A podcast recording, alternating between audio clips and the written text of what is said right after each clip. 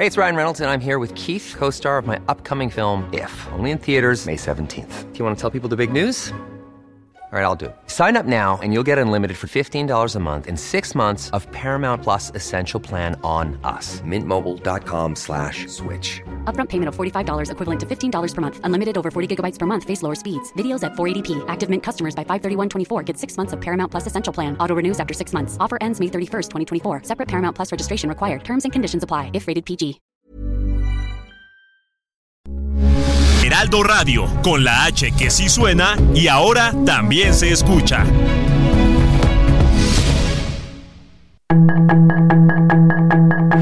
Tarde a tarde, lo que necesitas saber de forma ligera con un tono accesible. Solórzano, el referente informativo.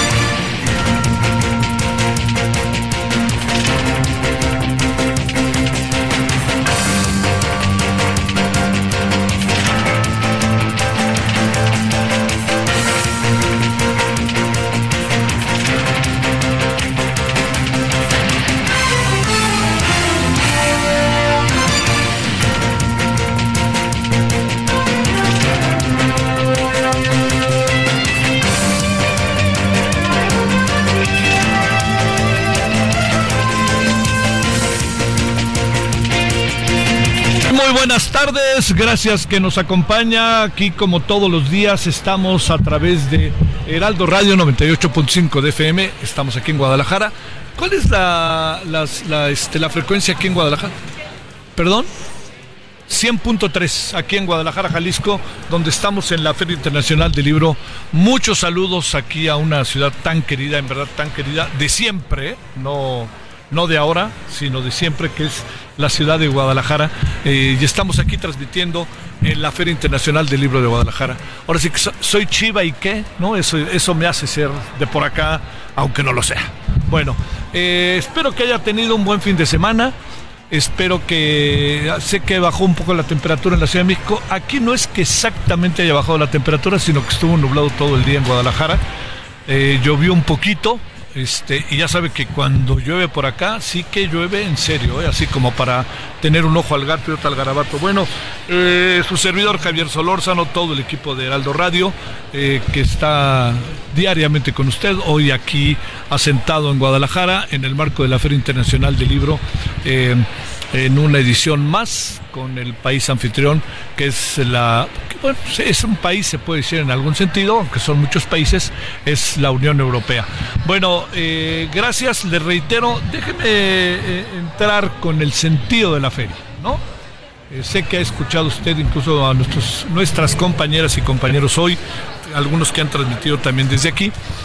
Yo diría que el valor que tiene eh, un evento de esta naturaleza es el, eh, yo le diría el aliento por la cultura, el arte, la literatura, el reconocimiento a hombres y mujeres que han hecho un trabajo formidable en esta materia y también diría que no solamente es eso, ¿no? sino lo que esto significa exponencialmente.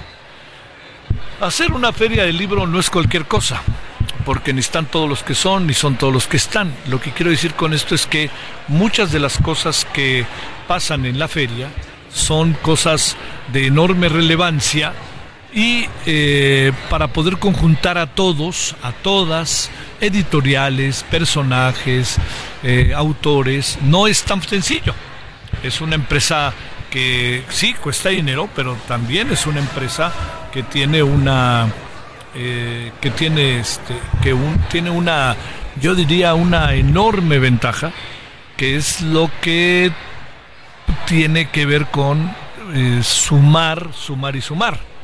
Raúl Padilla fue el gran promotor de esta feria y de muchas cosas muy buenas que han pasado aquí en Guadalajara y en Jalisco en su conjunto. Eh, él tomó la decisión de morir hace algunos meses, en abril, y ha sido muy recordado a lo largo de, estos tres días. Empezó el sábado, sábado, domingo, lunes. Ha sido muy recordado estos tres días aquí en la feria. Se le reconoce por lo que hizo, se le reconoce por el gran valor de su trabajo y por sumar y por meter, la verdad, ¿eh? a Guadalajara en un ámbito en el cual si bien históricamente ha estado, nunca lo había estado de manera tan exponencial como lo está haciendo ahora con las, con las diferentes ferias del libro de Guadalajara.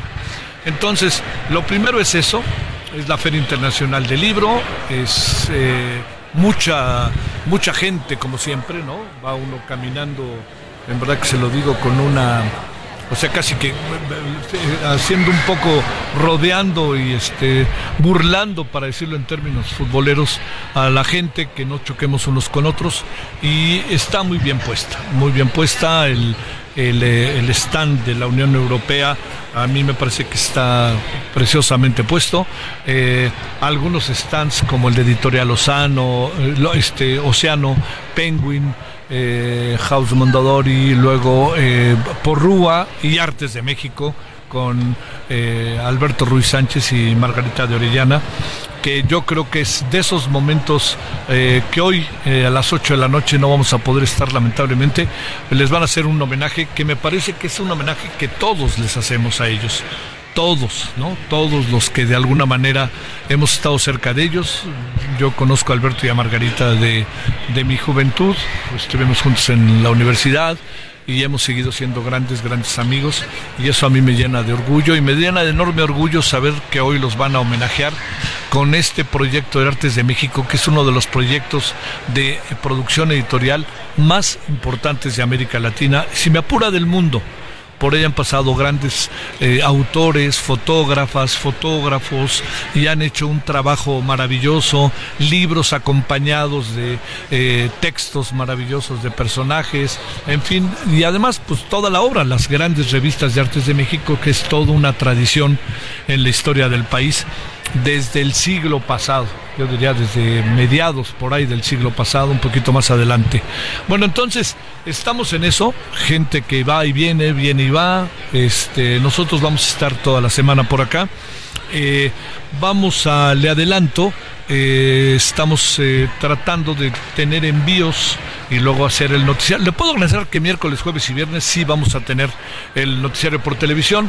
Hoy y mañana va a ser un poquito difícil, pero el miércoles, jueves y viernes ahí estaremos para cerrar ya el viernes en la noche y ya este, regresar para que de hoy en ocho estemos en nuestro estudio allá en eh, eh, juntito, juntito, como digo yo, al Parque Hundido en Avenida Insurgentes. Entonces, esta es una de las partes y también otra de las partes, eh, perdón que se lo diga en primera persona, tiene que ver con lo que uno, a lo que uno viene, ¿no? Además de transmitir.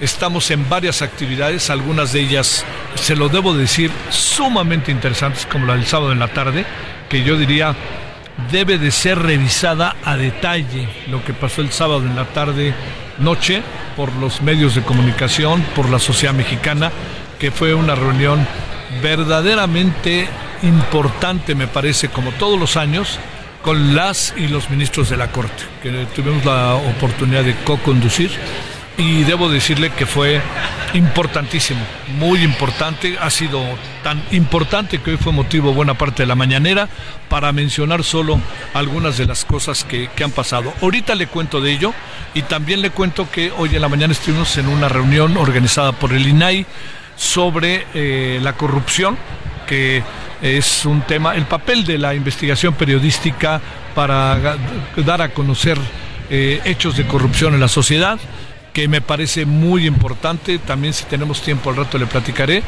Mañana tenemos un asunto sobre el Estado de Derecho.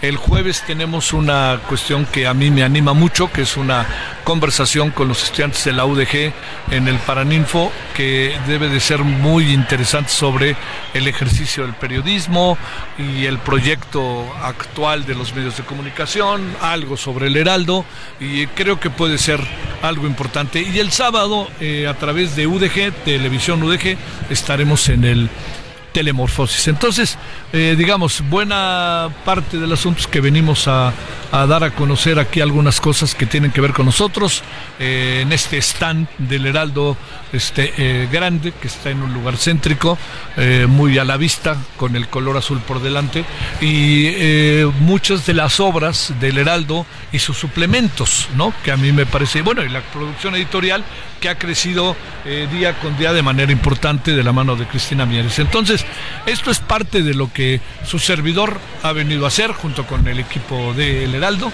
y espero que esté, bueno, que nos acompañe. Eh, saludo particularmente a personas que muy generosamente nos dicen que nos escuchan aquí en Guadalajara. Cuestión que no es tan fácil. No nos hagamos, yo se lo digo con experiencia de tiempo. No es tan fácil que de repente la gente se ponga a escuchar luego noticiarios del centro, como le dicen. Entonces ha habido un crecimiento de audiencia del Heraldo que es, me parece sumamente importante y cuando hablo de crecimiento de audiencia Heraldo Radio es de toda la hoja de programación del Heraldo y eso está bien, más lo que producen aquí exactamente en Guadalajara. Bueno, le cuento lo que pasó eh, o nos vamos directamente con el resumen y luego tenemos a Toño Ramírez, ¿verdad? Bueno, entonces para, para que no, para que le pueda contar aunque sea de manera breve el asunto, el sábado pasado, en la tarde a las seis, eh, como ha sido ahora sí costumbre en los últimos años, eh, nos han invitado a co-conducir el, la, lo que es seminario, le llaman, de encabezado por los ministros de la Corte, que lo han venido haciendo temáticamente, ¿no? El año, este, el año pasado hablábamos de el papel de la Corte, ahora hablamos este año de algo que a mí me parece que es muy interesante, que es el derecho a la información.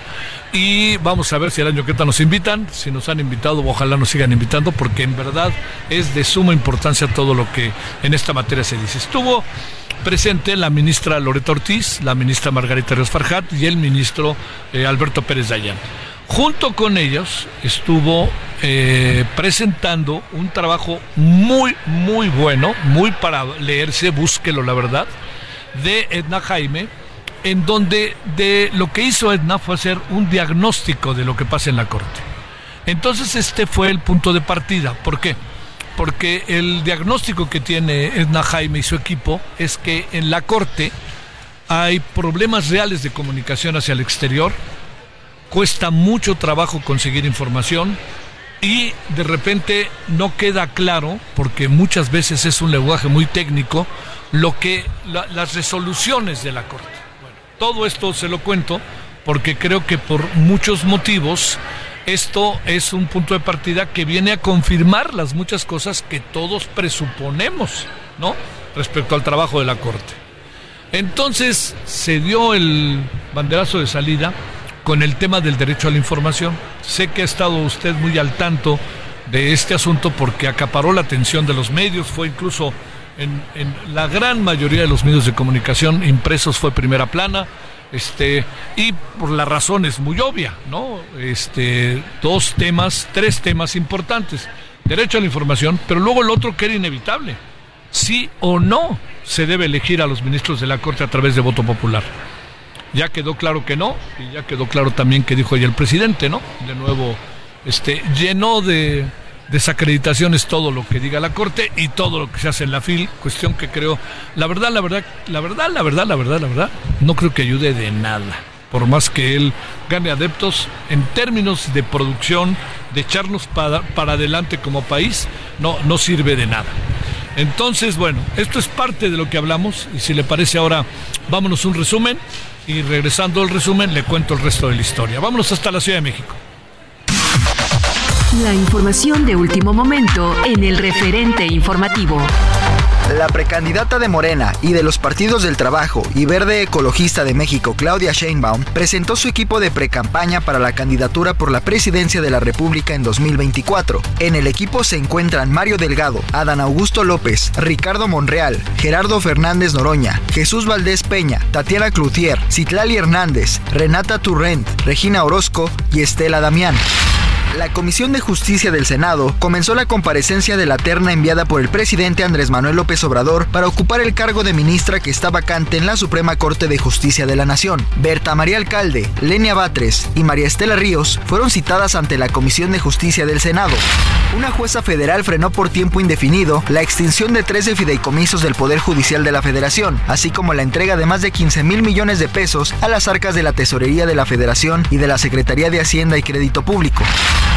El presidente Andrés Manuel López Obrador rechazó la postura de los ministros de la Suprema Corte de Justicia de la Nación sobre que no se puede elegir a los jueces mediante votación popular. El mandatario dijo que los ministros tienen derecho a externar su punto de vista sobre la elección de los titulares del Poder Judicial.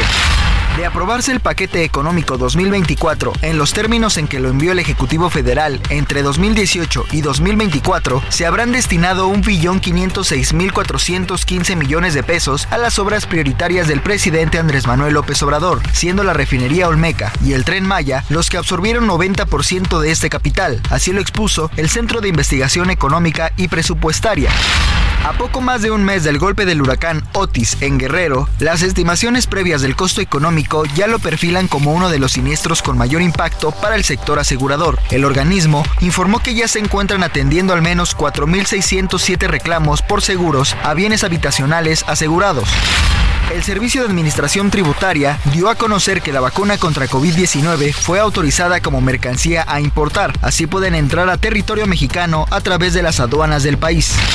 El gobierno de Qatar adelantó que la tregua entre Israel y Hamas se extenderá dos días, luego de que se cumplió el plazo acordado originalmente. Esto permitirá la liberación de más rehenes de parte de ambos bandos, así como la intervención médica de la Cruz Roja Internacional. Sus comentarios y opiniones son muy importantes. Escribe a Javier Solórzano en el WhatsApp 5574 50 13 26.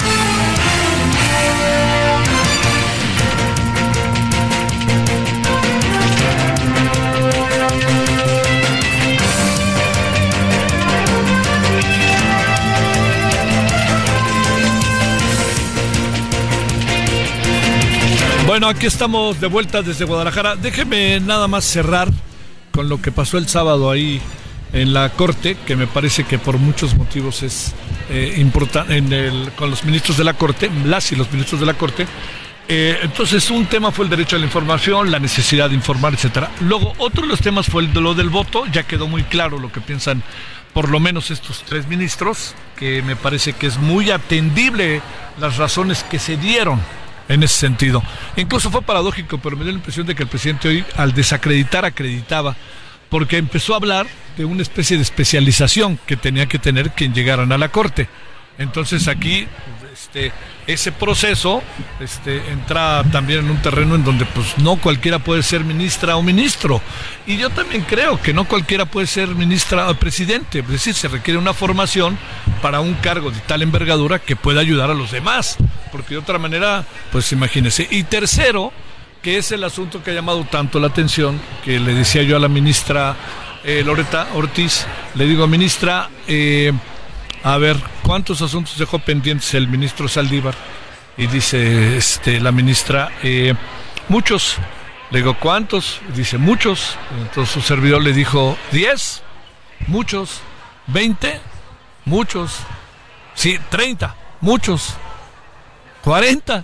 Tal cual, ¿eh? Muchos. Cien.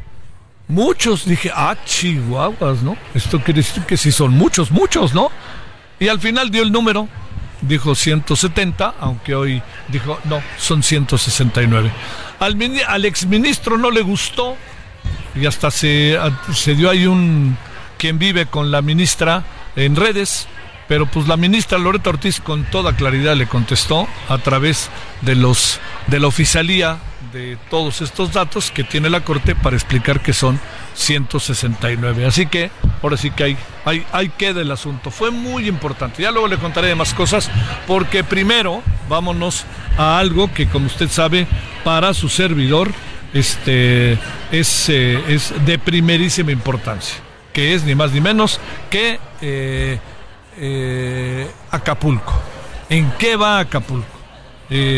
yo le adelanto, este, no creo que hayan cambiado mucho, mucho las cosas, pero mejor, ¿qué tal si nos vamos directamente con Antonio Ramírez, quien él ha hecho un gran trabajo y espero que este día hayan podido regresar al aire. Eso nos lo contará ahora Antonio, quien es gerente de Heraldo Radio Acapulco. Querido Antonio, te saludo con mucho gusto. ¿Se pudo o no se pudo? ¿Qué tal, Javier, amigos de Leal Radio? Lamentablemente seguimos con las afectaciones más fuertes de lo proyectado en esta zona de, de la donde están las antenas, en el Cerro del Veladero. La verdad que está bastante complicado no, no pudimos entrar al aire, más allá de que se hicieron algunas pruebas. Eh, continúa habiendo problemas de energía eléctrica en la parte alta del puerto de Acapulco. Continúa habiendo también problemas de agua potable. No se pudo salir al aire. Una disculpa a todo el auditorio del Heraldo Radio. La verdad es que nosotros somos los primeros interesados en estar ya y más un servidor en estar ya al aire. Lamentablemente, pues no, no se pudo. Le invitamos que nos sigan a través de las redes sociales del Heraldo Radio Acapulco. Así nos localicen todas. Ya un servidor como arroba Ramírez Gaitán MX. Tenemos transmisiones en vivo en Facebook Live de todos los días prácticamente los diferentes espacios informativos. Lamentablemente al aire no pudimos regresar, Javier. Continúan ahí con problemas técnicos y pues la antena quedó no solamente dañada, sino también temas de transmisor. Todo indica que también el transmisor tuvo afectaciones complicadas. ¿Hay una nueva fecha, Toño? Eh, no me atreveré a decirte porque aquí ya depende de que se, se compre equipo nuevo y de lo que llega y ya sabes que las aduanas es medio complicadón, entonces pues dependemos de varias situaciones. Oh. Entonces no me atrevería a darte una fecha. Ahora sí que ni me apunto ni me descarto, dirán los políticos, para mencionar una fecha, hablando de la época electoral en la que estamos viviendo. Oye, ¿y cómo está el tema de la, eh, eh, digamos, en general de las estaciones, con los mismos problemas que ustedes? La gran mayoría sí, son cuatro estaciones, solamente las que están al aire eh, en Acapulco, son solamente cuatro. fuera de ahí la mayoría, es que en Acapulco te comento, somos tres son tres antenas, nada más las que hay se cayeron dos. Solamente quedó una, que es donde está televisión y dos más que estaban colgadas. Entonces, y otra más que es muy pequeñita, que está en otro cerro, que está en, que está en Punta Diamante. Entonces, solamente cuatro estaciones al aire y todas las demás, pues estamos igual, estamos fuera. En la antena que, que colapsó, estamos ocho frecuencias, para que te des una idea que estamos fuera del aire juntas, de las dos que hay en Acapulco. Sí. Oye, a ver. está complicado. A ver, en breve de aquí, dos y medio minutitos, casi tres. Cuéntanos cómo ves las cosas, eh, cómo estuvo el fin de semana. Y este se habla y se habla de que todo va llegando y de que está por, y se habla de que ya estamos haciendo hasta fiestas. ¿Será, no será? Adelante, Toño. Javier, te comento que afortunadamente Acapulco está teniendo una reactivación económica. El fin de semana hubo turismo, tal vez turismo que vino a ver cómo había quedado devastado Acapulco, pero turismo al fin. De los hoteles de tres estrellas que están trabajando en estos momentos, pues tuvieron una ocupación hotelera arriba del, del 40% en turismo, no así en personal y trabajadores de la CFE que todavía continúan y de otras dependencias que están llegando y que todavía continúan en el puerto de Acapulco.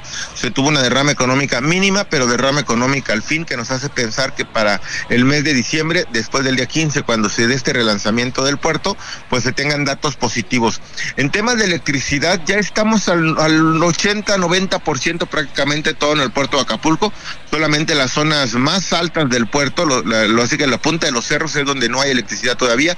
Tema de agua potable, estamos a un 70% ya que esté continua, ya no hay cortes en tema de agua potable. El gran problema es la recolección de basura todavía que continúa habiendo en, en muchas avenidas y esto, esto conflictúa la circulación del día a día, donde ya se empieza a ver donde ya se empieza a ver movimiento diario. Incluso ya hay más de 50 centros comerciales y tiendas de autoservicios abiertas. Eh, también hoy ya fue un inicio a clases más amplio. Muchos niños ya regresaron a la escuela el día de hoy no solamente a nivel particular, sino también a nivel público. Y, y, afortunadamente, por lo menos este fin de semana, Acapulco no fue la nota, sino la nota fue Tlapa Guerrero. Como recordarás, el pasado domingo pues maestros y maestros de la coordinadora estatal de la CETEC le dieron un portazo en un evento de inauguración al presidente López Obrador, derribando el filtro de seguridad en torno al centro de rehabilitación adquirida. Entonces, pues por lo menos no fuimos eh, nota este fin de semana. Bueno, mañana nos vemos y gracias, Toño. Perdón la rapidez hoy. Gracias. Javier, un gusto, gracias. Pausa. El referente informativo regresa luego de una pausa.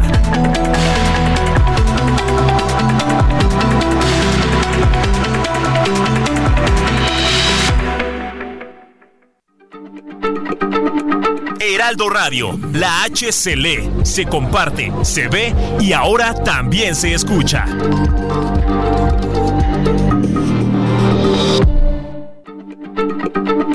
Heraldo Radio, la H se lee, se comparte, se ve y ahora también se escucha.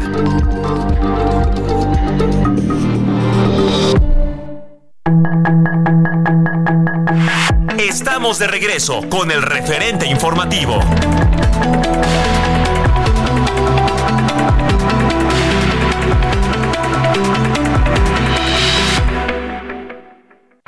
Aprovecha un mes lleno de ofertas exclusivas y experiencias únicas con Ford Territory. Estrénala a 24 meses con tasa de 9.99% y seguro sin costo. Visita a tu distribuidor Ford más cercano. Consulta términos y condiciones en Ford.mx, vigencia del 1 al 30 de noviembre de 2023. Heraldo Radio, una estación de Heraldo Media Group.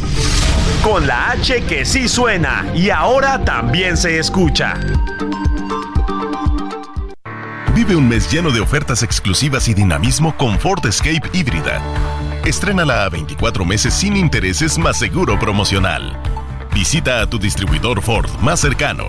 Consulta términos y condiciones en Ford.mx, vigencia del 1 al 30 de noviembre de 2023. En el referente informativo le presentamos información relevante. Claudia Sheinbaum presentó a su equipo de campaña. Aspirantes a ministra comparecieron en el Senado. López Obrador rechazó que ministros de la Corte no puedan ser votados. Jueza frena de manera indefinida desaparición de fideicomisos del Poder Judicial. El SAT da visto bueno a importaciones de vacunas contra COVID-19 en aduanas. Pide Fiscalía de la Ciudad de México al Congreso Capitalino 9.246 millones de pesos de presupuesto para el próximo año. Israel y Hamas acuerdan prolongar la tregua humanitaria dos días más. Confirman en Reino Unido primer caso de gripa porcina en humanos. Sus comentarios y opiniones son muy importantes. Escribe a Javier Solórzano en el WhatsApp 5574 50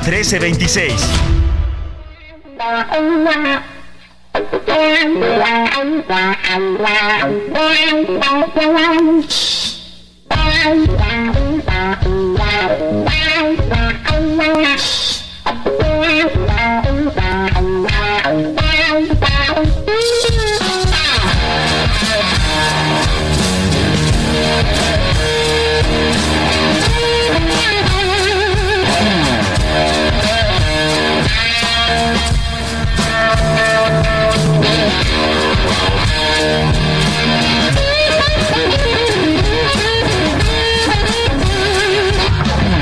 Pues aquí andamos de vuelta desde la FIL de Guadalajara, aquí en la Expo, eh, sobre la calle, sobre la avenida, este, Mariano Otero. Espero que esté con nosotros y que haya pasado buen fin de semana y un buen regreso a este lunes y todas estas cosas que entramos a, la, a la parte final del año, ya falta poco. Bueno, estamos escuchando esa guitarra realmente inconfundible del señor Jimi Hendrix. Eh, Jimi Hendrix se murió el 27 de noviembre del. De, bueno, perdón, nació el 27 de noviembre de 1942. Murió en septiembre de 1970. ¿A qué edad cree? A los 27 años, a causa de la aspiración de un vómito accidental por intoxicación de barbitúricos. Voodoo Child es Jimi Hendrix. Realmente un muy, muy buen personaje. Escuchemos otro ratito más.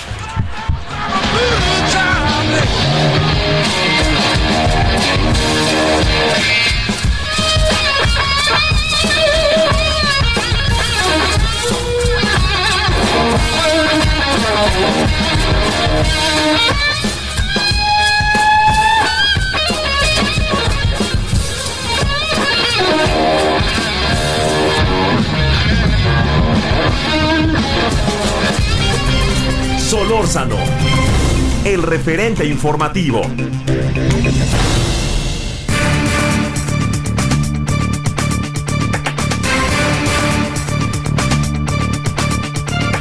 sorprende, en verdad que se lo digo de manera este, muy positiva, ¿no? La gran cantidad que moviliza a la feria, pero sorprende la gran cantidad que asiste a la feria. Eso sí que es una cosa realmente, créeme, monumental. Y sobre todo cómo pues todos los medios asumen la importancia que tiene transmitir desde la feria. Es un, diría yo que es un debe anual, ¿no? ¿Por qué razón? Porque eh, la gran clave del asunto está en que nos une a todos la defensa de la cultura. yo diría que algo más que la defensa de la cultura. Nos, nos, eh, nos une a todos eh, el saber que podemos conversar con personas de muy alto nivel, con personas muy interesantes y que personas de diferentes miradas del mundo participan directamente en la, en la feria. Bueno, aquí andamos en la Feria del Libro de Guadalajara, la Feria Internacional del Libro de Guadalajara, y eh, a ver, regresemos a Acapulco. Se va a entregar una cantidad, si no es que ya se ha empezado a entregar una cantidad, eh, para que eh, las y los acapulqueños tengan dinero para lo que han llamado el proceso de autoconstrucción. No estoy pensando que debe de haber especialistas fuera de serie o algo parecido y que todos debemos ser ingenieros y arquitectos, pero sí le debo de decir algo. Es así como así eso de la autoconstrucción. Bueno, le hemos pedido a Carlos Sevilla, quien es presidente de la Cámara Mexicana de la Industria de la Construcción en Guerrero, qué piensa de esto, ¿no? Carlos, gracias por tu participación. ¿Cómo has estado? Muy buenas noches. Hola, muy buenas noches, Javier. Un saludo para ti y todo tu auditorio. Gracias. Te pregunto algo que es como obligado, ¿no? Es ¿qué, qué, términos de complejidad tiene la autoconstrucción?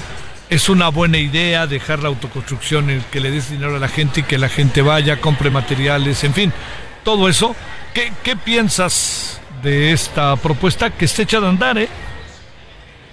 Mira, Javier, te comento, eh, yo creo que todas las ideas son buenas, pero lo que se refiere lo de la autoconstrucción ahorita, creo que es importante que la gente esté capacitada, ¿no? No toda la gente tiene capacitación para poder reconstruir su casa. Yo creo que para ello se necesita que se les capacite, ¿no? En algún oficio, en temas de seguridad. Y creo que para eso nosotros, los empresarios de la construcción, tenemos las, personas especializadas para poder trabajar en ello, ¿no? Estamos en, en que contratar a nosotros, pero sí estamos dispuestos nosotros a poder trabajar y reconstruir el Acapulco, ¿no? Es necesario que entremos los especialistas en el área para poder hacer las cosas bien y no pueda volver a suceder una desastre, un desastre como este. A ver, ¿cuáles son los riesgos de la autoconstrucción? Mira, tales como riesgos, pues no todos, yo creo, este, nos dedicamos a los oficios ni a este tipo de construcción, entonces puede ser que a lo mejor a las personas les digan que coloquen su lámina y no sepan cómo hacer esa colocación de lámina, ¿no? Cómo deben de, colocarla, que cómo deben de anclarla, en la cuestión, por ejemplo, de colocar sus puertas, su cancelería, mejor en la aplicación de la misma pintura para que les pueda durar más tiempo, pues se necesita al final de cuentas siempre una capacitación.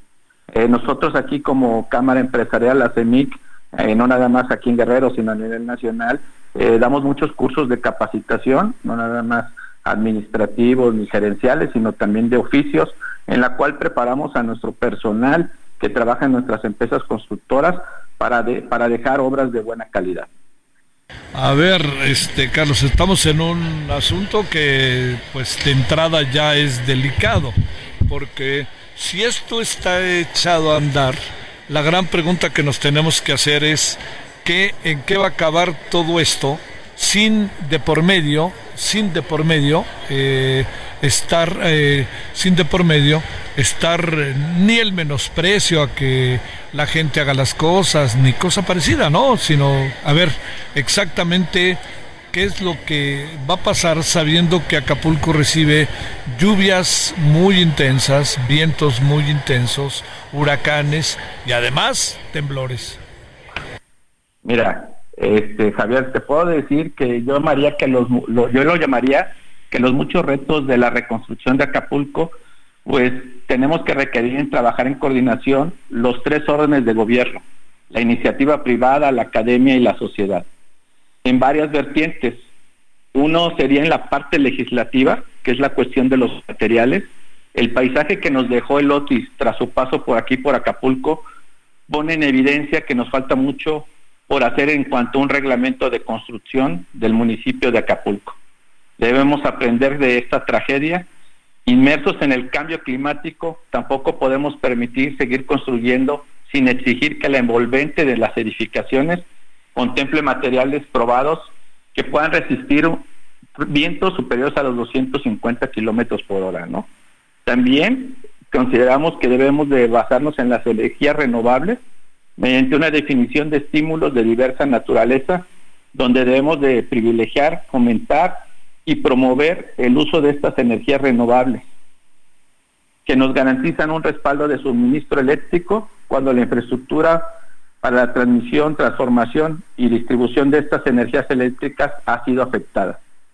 Entonces debemos de aprovechar esta lamentable ocasión para que el Acapulco reconstruido del mañana no se erija de la misma manera que el Acapulco que se fue devastado ayer. Normal todas estas cosas es de gran ayuda.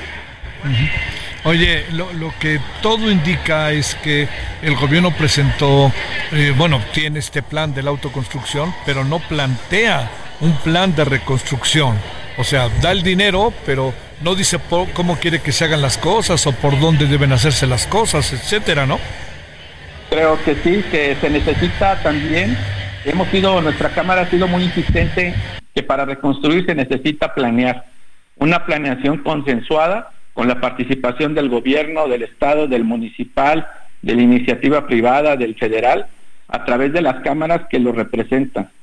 Esto que debemos de crear un consejo guerrero de reconstrucción desde el cual emanen de manera colegiada grandes decisiones y se inhiba la manifestación de ocurrencias.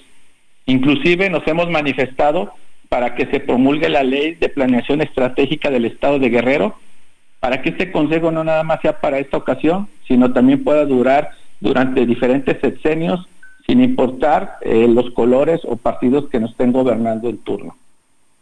Oye, a ver, te planteo algo, este, ¿no estaremos eh, caminando con rumbo a varios Acapulcos otra vez? Aquellos que construyen su casa que se les puede caer, pero veto a saber si el material es el indicado que la gente a la mera hora tenga tantos gastos que diga mejor voy a comprar este material porque puede ser más barato este y que se nos vengan encima muchos fantasmas de nuevo pero sobre todo como bien apuntas Carlos que las cosas no sean una oportunidad de equilibrio y de justicia en todos los sentidos para Acapulco. Y por eso invito debemos de pensar en que no debemos de reconstruir de la misma manera, ¿no? Ya vimos que hay ciertos materiales que no se pueden volver a colocar, porque si no, volvemos a regresar a lo mismo. Sí se debe de, reubicar, por ejemplo, donde fue muy dañado, eh, las zonas altas, sobre todo donde las casas este, sufrieron mayor daño, se debía de reubicar en mejores zonas donde estén protegidas para poder este, soportar un, un, huracán de esta magnitud que nunca lo habíamos tenido aquí en el Pacífico, ¿no?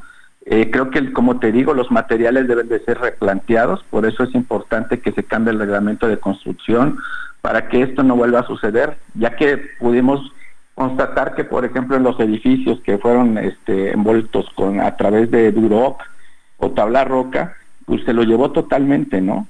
Caso contrario que en los que tenían muros de tabique o muros de tabicón o de concreto, eh, fue muy menor el daño a lo que tuvieron los demás. Es un problemota el que está Acapulco porque pues no dudo de la buena intención de, de, dar el dinero y todo esto, pero ¿en qué vamos a acabar, no? Sí, yo creo que es importante que nosotros, los especialistas en la construcción, participemos en la reconstrucción, eh, que también podamos capacitar a la gente, eh, que a lo mejor contratar a las mismas personas de las casas, que nosotros las pudiéramos asesorar y contratar también si es que quieren dar el empleo temporal creo que es importante dentro de los retos es dar el empleo temporal, porque recordemos que Acapulco eh, vive del turismo, ¿no? Entonces, ahorita hay mucho desempleo y esas personas este, pudieran de alguna manera participar en la reconstrucción ahorita de Acapulco, pero para ello lo necesitamos capacitar. Ya el gobierno del estado ha implementado ahorita la capacitación de albañilería, plomería, en instalación de aires acondicionados pero pues también se les tiene que dar más capacitación, no nada más en ello, también en su seguridad, ¿no? En la seguridad del trabajo, ya que necesitan manejar alturas como los andamios o hamacas en la cuestión de la pintura en los diferentes edificios o colocación de cancelería, ¿no? Entonces creo que sí se necesita que se capacite a las personas y que se contratara. Lo ideal es que se contraten empresas responsables para poder ejecutar estos trabajos. Bueno, este, ¿ya sabes si ya se está entregando el dinero? Este, no sé, que yo tenía información de que lo iban a empezar a hacer a partir de hoy, pero no, no tengo conocimiento. ¿Y habrá el suficiente material disponible en Acapulco? Porque la gente tampoco puede ir a comprar ni a Chilpancingo, ni a Iguala, ni a Ciguatanejo, no les es fácil, ¿no? No, no es fácil. Este, yo creo que, que va, va, va van a tener que crear puntos donde acopio en la cual ellos puedan distribuir, bajar los materiales y poderlos distribuir, porque sí es mucho el material que se necesita. Oh, no, pues es un... Y luego, espero que no, no aparezcan los vivos, ¿no? No, esperemos que no. bueno, que aparezcan vivos los desaparecidos, eso sí. Sí, sí, sí, eso sí. ¿Habrá muchos desaparecidos o no? ¿Tú qué piensas, Mira, no, Carlos? no saber decirte el dato, las cifras oficiales, las que conocemos nada más. Sí, que son 49 personas muertas. Te mando un gran saludo, Carlos Sevilla. Muchas gracias, Javier Solórzano. Un abrazo y un saludo a todos tu auditorio. A ti, gracias. Ahora a las 19 con 46 en la hora del centro.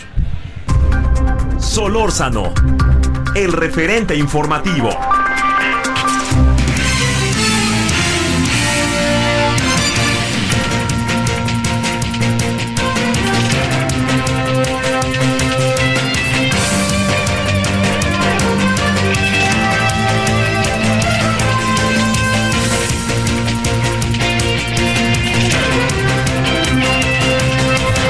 Otras circunstancias diría, vámonos hasta Guadalajara con Mayeli Mariscal, pero ahora es aquí desde Guadalajara con Mayeli Mariscal. Te saludo con enorme gusto, querida Mayeli, ¿cómo estás?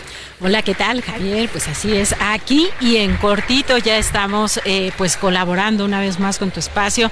Lamentablemente, una vez más, con noticias nada agradables de Jalisco. Y es que eh, pues encontraron ya al ambientalista Higinio Trinidad de la Cruz. Fue localizado muerto, él estaba desaparecido y bueno, ya la Fiscalía Estatal eh, confirma que sí, se trata de él. El día de ayer por la mañana, alrededor de las 10.37 de la mañana, eh, les reportan una persona herida y bueno, al acudir eh, precisamente ya a revisar este reporte es que localizan el cuerpo con una herida eh, que pues no fue compatible con la vida. Este fue localizado en la localidad de Las Marías, municipio de Cuautitlán de García Barragán, a la altura del puente Arroyo Hondo. Lamentablemente, pues este ambientalista, también hay que decirlo, estaba inscrito en el mecanismo de protección para defensores de derechos humanos y periodistas. Él ya había recibido algunas amenazas por eh, su trabajo de denuncia de actos como la tala ilegal de árboles y minería.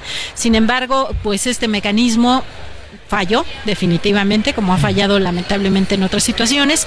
A otros colectivos ambientalistas también han señalado, incluso al propio presidente municipal de Cuautitlán, eh, García Barragán, Jesús Delgado, porque señalan que él lo habría citado ahí en la presidencia municipal. Incluso hay versiones que dicen que eh, pudieron observar cuando lo sacaban por la parte de atrás de esta presidencia municipal. Ahí fue secuestrado, desaparecido y bueno, el domingo lamentablemente pues ya lo encuentran sin vida.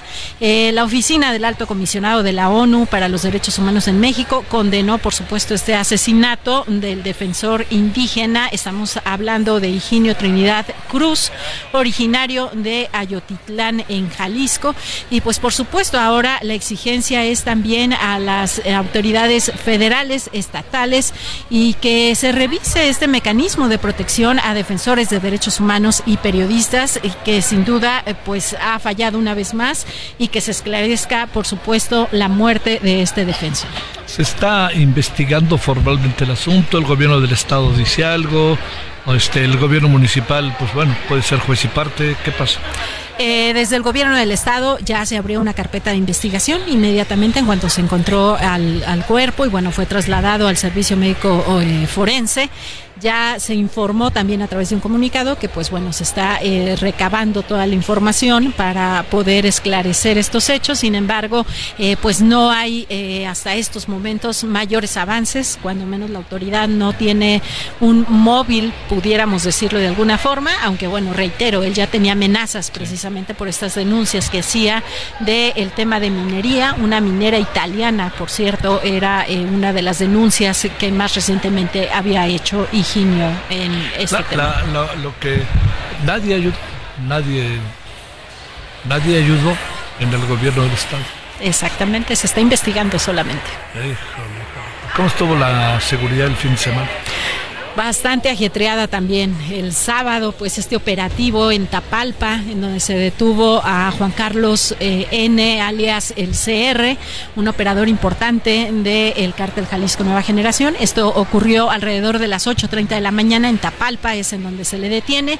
Se pone a disposición de la Fiscalía General de la República, se traslada a la Ciudad de México y bueno, posteriormente hubo al menos eh, de manera oficial reconocidos tres bloqueos en distintos puntos carreteros Obviamente es una reacción a esta detención y eh, pues hasta estos momentos no se ha informado más. También hubo otro operativo en la zona metropolitana, en Tlajomulco de Zúñiga, el fraccionamiento eh, Villalta, en donde también ahí se detuvo un grupo de personas, se aseguraron vehículos y pues bueno, la información que tienen desde el gobierno del estado es que no se les informó de estos operativos. Así es que una vez más, pues bueno, aquí la verdad es que el fin de semana estuvo bastante ajetreado. Estábamos prácticamente con los ojos puestos en la Feria Internacional del Libro, la inauguración de esta máxima fiesta de las letras. Ahora no tuvimos manifestación en la puerta. Claro que no, porque bueno, ya fumaron aparentemente la pipa de la paz el gobierno del estado con la Universidad de Guadalajara.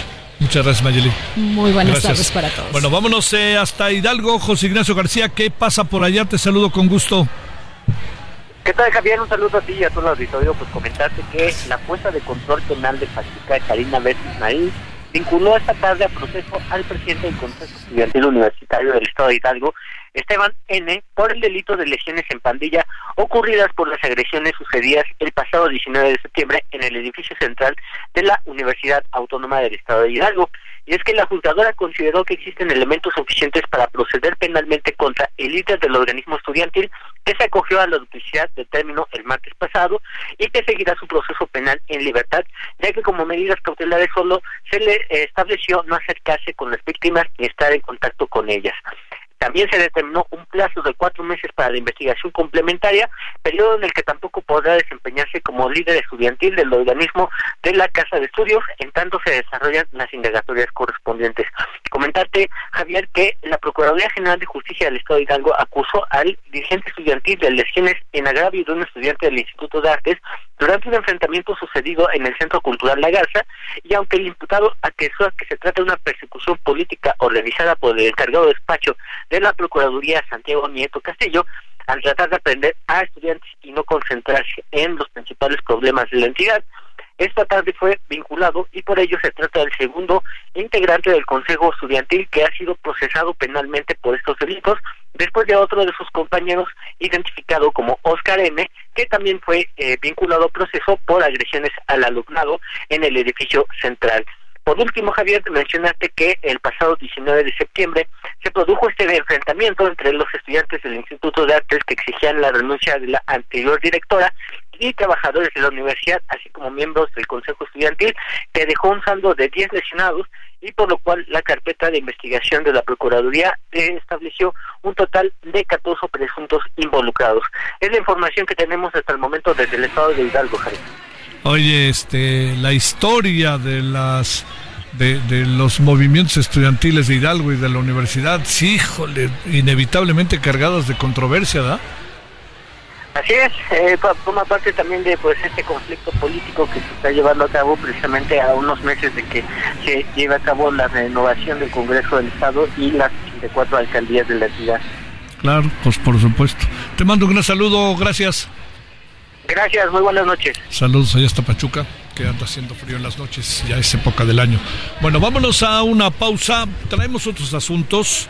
Eh, fíjese que algo importante es que se alargó dos días la, eh, la tregua en la guerra de Medio Oriente. Yo creo que es importante. No va a cambiar nada, ¿eh?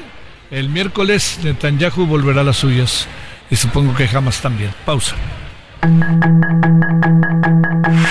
El referente informativo regresa luego de una pausa.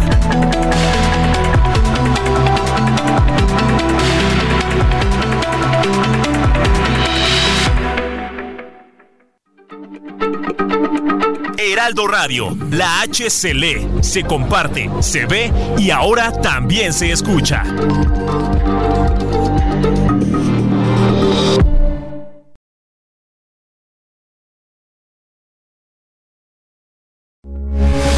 Radio, con la H que sí suena y ahora también se escucha.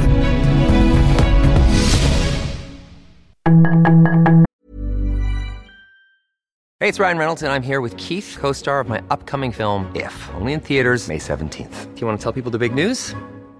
All right, I'll do it. Sign up now and you'll get unlimited for $15 a month in six months of Paramount Plus Essential Plan on us. Mintmobile.com slash switch. Upfront payment of $45 equivalent to $15 per month. Unlimited over 40 gigabytes per month. Face lower speeds. Videos at 480p. Active Mint customers by 531.24 get six months of Paramount Plus Essential Plan. Auto renews after six months. Offer ends May 31st, 2024. Separate Paramount Plus registration required. Terms and conditions apply if rated PG.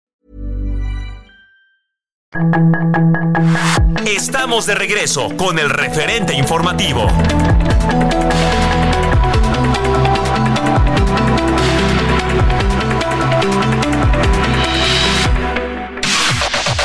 La información de último momento en el referente informativo. Fueron liberados cinco de las seis personas que estaban secuestradas en Guerrero. Entre la noche del viernes y el sábado fueron dejados en libertad la ex tesorera municipal Elvira Serrano, los periodistas Silvia Arce y Alberto Sánchez, así como Marco Antonio Toledo y su esposa, aunque el hijo de ambos, Alberto Toledo, continúa secuestrado, por lo que las autoridades mantienen los operativos para localizarlo. Ayer por la tarde, un comando armado atacó a balazos a elementos del ejército en el municipio de Maravilla, Tenajapa, Chiapas, dejando un militar muerto y dos heridos más. Los soldados regresaban a la base militar después de realizar patrullajes y al llegar fueron atacados desde los cerros. Con 12 votos a favor, 5 en contra y una abstención, senadores de la Comisión de Justicia aprobaron la elegibilidad e idoneidad de la terna de aspirantes enviadas por el presidente Andrés Manuel López Obrador para ocupar el cargo de ministra en la Suprema Corte de Justicia de la Nación, puesto que dejó Arturo Saldívar. La morenista Berta María Alcalde Luján, Lenia Batres y María Estela Ríos comparecieron ante los senadores para participar por el cargo, mismas que expusieron sus motivos para competir. Movimiento Ciudadano presentó una denuncia contra el expresidente Vicente Fox por violencia política de género tras sus ataques en la red social X contra Mariana Rodríguez, esposa del precandidato a la presidencia Samuel García, a la que llamó dama de compañía. En medio de esta polémica, la cuenta de ex Twitter del expresidente Fox durante el periodo 2000-2006 aparece como inexistente. Diego Elguera fue sentenciado a 70 años de cárcel por el feminicidio de Fernanda Olivares, conocida como Poli, así como por el delito de feminicidio en grado de tentativa contra Fernanda Cuadra, luego de atropellarlas en junio del 2021 en la Ciudad de México, cuando ambas pidieron a Diego salirse de una fiesta. Sus comentarios y opiniones son muy importantes. Escribe a Javier Solórzano en el WhatsApp 5574 50 13 26.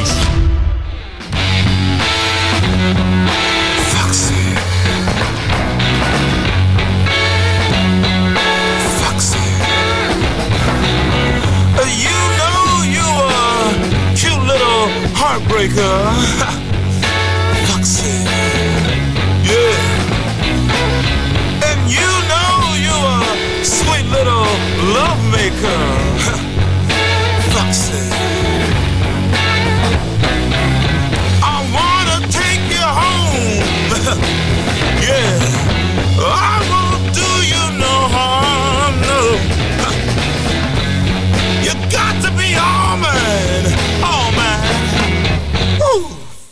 foxy lady.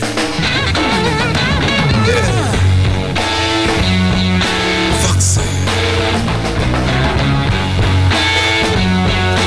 Foxy. Now, uh, I see you. I'm down on the scene. Oh, Foxy. You make me wanna get up and uh, scream. Foxy. Oh, ah, baby, listen now. I made up my mind. I'm tired of wasting all my precious time. You got to be all man, all man. Foxy lady.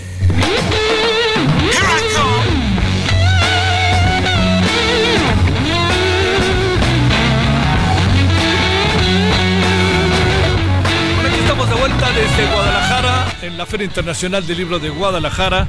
Espero que eh, haya, nos haya acompañado esta primera hora. Vamos a nuestra segunda hora y le digo que seguimos con Jimi Hendrix y esto Foxy Lady. Hoy eh, hace en 1942, en este día nació en Washington Jimi Hendrix con su guitarra emblemática y fácilmente identificable, histórica. Además llamaba mucho la atención porque es zurdo, entonces estaba la guitarra la, colocaba al revés. Luego ya vimos a otros zurdos famosos como Paul McCartney. Bueno, Foxy Lady, nos acordamos de Jimi Hendrix. Foxy. Oh yeah, oh, Foxy.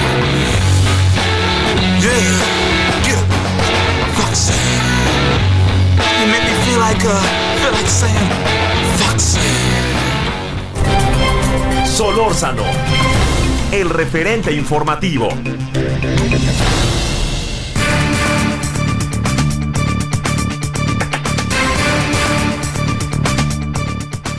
Aquí estamos de vuelta, gracias que sigue con nosotros desde Guadalajara en el marco de la Feria Internacional del Libro de Guadalajara con el país anfitrión que en esta ocasión es la un- bueno, el, sí, el- los países unidos en la Unión Europea son los anfitriones.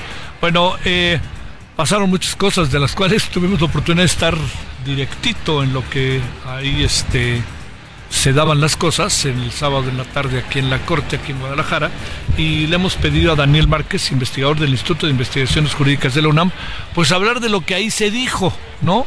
De lo que ahí a preguntas muy concretas que hicimos se, se decía y que me parece que por muchos motivos es importante. Daniel, con enorme gusto te saludo, ¿cómo has estado? Buenas noches.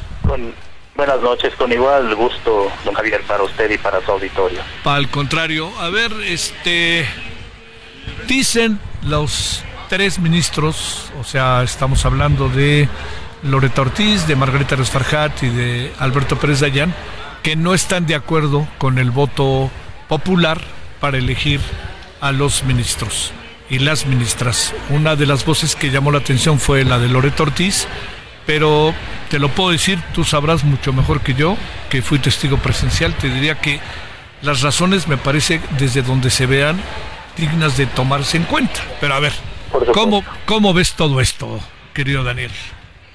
Eh, parto de tres elementos de base. El primero, el debate en torno a la calidad democrática de la elección de los ministros de la Corte ya se dio en el constituyente del 16-17, en la 52 sección ordinaria, el 20 de enero de 1917. Fue un debate entre José María Truchuelo y Fernando Lizalde en torno al problema de la elección de, de magistrados, de ministros de la Corte. El primero, Truchuelo, proponía que fuese precisamente una elección directa a través del voto popular. El segundo, Lizalde, destaca dos temas que creo que son importantes. El primero, la legitimidad del Poder Ejecutivo vía una elección directa en donde participan todos los electores. Y la segunda, la elección del Congreso de la Unión, que también es directa en donde participan todos los electores. Y decían que desde este punto de vista, el Congreso podría constituirse en una especie de colegio electoral para calificar las propuestas que hiciera el titular del Ejecutivo. En ese sentido, este, salvo que se desee cuestionar la calidad democrática del titular del Ejecutivo vía la elección directa o la elección que realizamos de integrantes del Congreso de la Unión, pues evidentemente que la propuesta de el constituyente 1617 en el sentido de tener en la selección de ministros de la Suprema Corte una elección de naturaleza indirecta, pues ya está marcada en ese contexto por la calidad democrática de los procesos electivos mexicanos. Y creo que esa sería la primera, la primera reflexión. La segunda reflexión tendría que ver qué es lo que le aporta el politizar a un órgano del Estado que tiene una elevada misión, que es decir, el derecho en el caso concreto, resolver controversias de la más elevada especialización para el constitucionalismo mexicano, ¿sí? A través este precisamente de sus decisiones, ¿qué es lo que le aporta politizarlos, llevarlos a una elección directa? En mi opinión, no gran cosa, salvo lo que la propia ministra Loreta Ortiz destacaba, en el sentido de que algunas decisiones pueden cargarse políticamente. Vendría el cuestionamiento y sería la, tercer, la tercera cuestión. ¿Se podrá argumentar que hoy las decisiones que toma la Suprema Corte no son políticas? Y la respuesta sería tan simple como si lo son en la medida en que se integran institucionalmente. Y esto lo han reconocido juristas como Carl Schmitt, como el propio Kelsen. Pero la diferencia radica en que mientras en el proceso de resolución de conflictos en sede jurisdiccional tenemos un mecanismo que es el procedimiento a través del cual tenemos la certeza de que por lo menos se están aplicando reglas, en el contexto de politización serían los intereses los que definiesen una contienda en sede jurisdiccional. Y creo que estos tres argumentos ayudarían para entender el por qué los ministros de la Corte que mencionas se oponen a la politización vía elección popular de la designación de integrantes de ese máximo tribunal. Oye Daniel, el presidente responde esta mañana que a como que no, entonces no podemos este, eh, designar a nadie, incluyendo al presidente. ¿De esto qué piensas? que eh, con todo el aprecio que puede merecernos una opinión de tan elevado magistrado, él debería de considerar como lo acabo de destacar, que ya hay un argumento histórico y habría que preguntarse cuál es la necesidad de revivir un problema que ya fue resuelto en el constituyente del 16-17. A lo segundo que habría que responder es, creo que estamos confundiendo dos elementos de la institucionalidad mexicana. Uno es la división de poderes, que está bien delimitada en la propia Constitución, y la otra es cómo se integra un órgano del Estado mexicano. Eh, el señor este presidente pues, puede tener muy buenas razones para opinar de la manera en la que lo hace, sin embargo, sí habría que dejar bien delimitado que el problema en el caso de los integrantes de la Suprema Corte de Justicia de la Nación no es tanto eh, la manera en la que ingresan a este órgano del Estado, sino su habilidad, su capacidad para colocarse del lado de la Constitución y las leyes y definir, dirimir, resolver las controversias que se les presenten en términos del cuerpo normativo, de la institucionalidad que nos hemos dado los mexicanos. Ahora, se habla de que en otro tiempo se dio de alguna manera eh, el voto popular para elegir a los ministros de la Corte. Se habla que fue no manera directa, sino de manera indirecta. Indirecta, sí, indirecta. de colegios electorales. Claro, pero al fin y al cabo, si es indirecta, tendrán razón los ministros de cualquier manera, ¿no? Las y los ministros. Sí, claro. Claro, a ver, como, como digo, de nuevo, el debate entre eh, Lizardi y Truchuelo es interesantísimo porque precisamente hacen una reflexión en torno a la teoría de división de poderes de Carlos de Secondani de la barón de Montesquieu, en el espíritu de las leyes, y sobre todo se destaca esta problemática de si es necesario concentrar el poder en dos o más personas, que, que es el problema de la dictadura y que alude Montesquieu en el espíritu de las leyes. Y la respuesta que se da al final es que al incorporar en la elección indirecta la legitimidad que deviene de la elección del titular del Poder Ejecutivo y la legitimidad que proviene de la elección del Poder Legislativo, de esa manera indirecta se está logrando también llevar el principio democrático a la elección de integrantes de la Suprema Corte de Justicia hay que nombrar a, una ministra, y digo ministra porque el presidente lo ha planteado ya de esa manera. Así lo y, y, hoy empezaron a comparecer para ver si son idóneas o no idóneas, pero este, digamos, mientras una ministra dijo que ella sí tiene simpatía con la 4T, pero mantiene independencia, la otra ministra de plano fue severísima, ¿no? Con, con, con la corte a la cual piensa o aspira a integrarse, ¿no? Sí, es un, es un buen tema porque si destacamos los requisitos de elegibilidad que contiene el artículo 95 de la Constitución Política de los Estados Unidos Mexicanos, ¿sí? si, si dejamos de lado que pueden cumplir con los que están contenidos en las fracciones de la primera a la sexta, en el párrafo final hay una cuestión que a mí me parece interesantísima, porque destaca que las personas que sean elegibles deben, deben haber servido con eficiencia, capacidad y probidad en la impartición de justicia. Y este es un primer elemento de decantación. O sea, eh, cuando la Comisión de Justicia el día de hoy aprueba la terna, probablemente no se les ocurrió cuestionar a las integrantes de esta terna en torno a si tenían alguna experiencia en la impartición de justicia. Y el otro criterio de decantación dice que o que se hayan distinguido por su honorabilidad, por su competencia y antecedentes profesionales en el ejercicio de la actividad jurídica. Y creo que para que no haya eh, mayor debate, pues tendremos que ver en el Pleno precisamente cómo se acreditan estos dos criterios de decantación dejando de lado, que es muy probable, como creo que lo es, que las tres candidatas puedan cumplir con los demás requisitos de elegibilidad. Híjole, oye, este, pero vamos a un choque de trenes, ¿no, Daniel? Porque al final, eh, digamos, eh, podría ser que al no alcanzar mayoría, eh, se acabe optando por una segunda terna y si no hay mayoría, se acabe optando por una decisión contemplada en la Constitución unilateral por parte del presidente.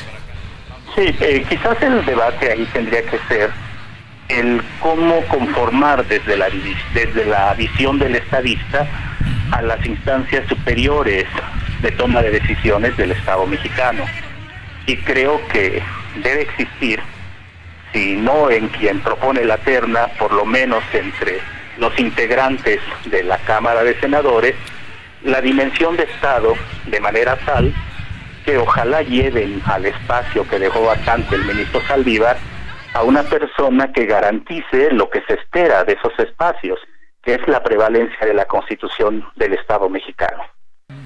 Ese es el gran asunto. A ver, déjame este, plantearte, eh, va a acabar decidiendo el presidente, ¿verdad? Todo parece indicar, ¿no? Eh, da la impresión de que el procedimiento se, se inició con esa probable intención. O sea, da, parece ser que se elige una terna con la finalidad de no lograr consensos eh, legislativos en la Cámara de Senadores, después proponer una segunda terna, eh, tal vez con, con algún tipo de modificaciones, para al final pues dejar que la decisión recaiga en el titular del Ejecutivo. Sí, es, quizás una de las problemáticas que, que podemos advertir cuando eh, se genera este tipo de construcciones institucionales con cargas político-ideológicas significativas. Sí, sí. Oye, eh, el tema de que tenga tantos asuntos pendientes el ministro ex ministro Saldívar pues no pasa nada, ¿verdad? Pues simplemente no lo hizo y Pues ya se fue. En mi opinión sí debería pasar algo. Pues sí, ahí, claro, En mi opinión, claro, si, si evidentemente, dado que tenemos una tendencia muy interesante a, a debatir la cuestión de la austeridad republicana, pues a lo mejor habría que analizar si el señor ministro, con todo el aprecio, este, devengó o no el salario que se le otorgó. Claro, ese es un muy buen asunto. Y en todo caso, pues, ahora sí que devuelva lo, lo que no le correspondía. Sí, sí, sí. Oye, y este, por último, a ver, un asunto que pasa en- por las leyes, pero este, todo lo que fue el proceso de adelantar los tiempos electorales, ¿no? Todo este adelantamiento de los tiempos electorales, pues pareciera que no pasó nada, ¿no? Sí, ahí hay un tema interesante y habría que, con mucha, con mucho cuidado, sin ánimo de, de, de señalar a nadie, y habría que ver cuál ha sido el papel que ha jugado el Instituto Nacional Electoral al validar, en mi opinión, de manera ilegal, las precampañas, ¿sí? y cómo vicia esto desde el punto de vista de la libertad de voto, ¿sí? La elección de 2024. Y también habría que analizar con mucho cuidado cómo han contribuido las decisiones del Tribunal Electoral del Poder Judicial de la Federación a darle regularidad a un estadio de cosas que es contrario a la ley electoral. Te mando un gran saludo de este que yo, híjole, vienen vienen tiempos intensos, todavía más intensos me da la impresión, querido Daniel. Sí, sí, eh, desafortunadamente se ha jugado demasiado a la política de la confrontación, la división, y si bien es cierto, no, no es la primera vez que vivimos estos tiempos tan convulsos, sí es la primera vez en donde eh, la, el impulso a la división se hace desde el poder y es cuando las cuestiones se vuelven pues de mayor impacto y propician las mayores incógnitas en torno a qué sucederá en la construcción de la institucionalidad mexicana Sí. en el año que viene, en 2024. Te mando un saludo Daniel Márquez, muchas gracias. Al contrario, gracias por la entrevista. Gracias. Son ahora las 20 con 21 en la hora del centro. Solórzano, el referente informativo.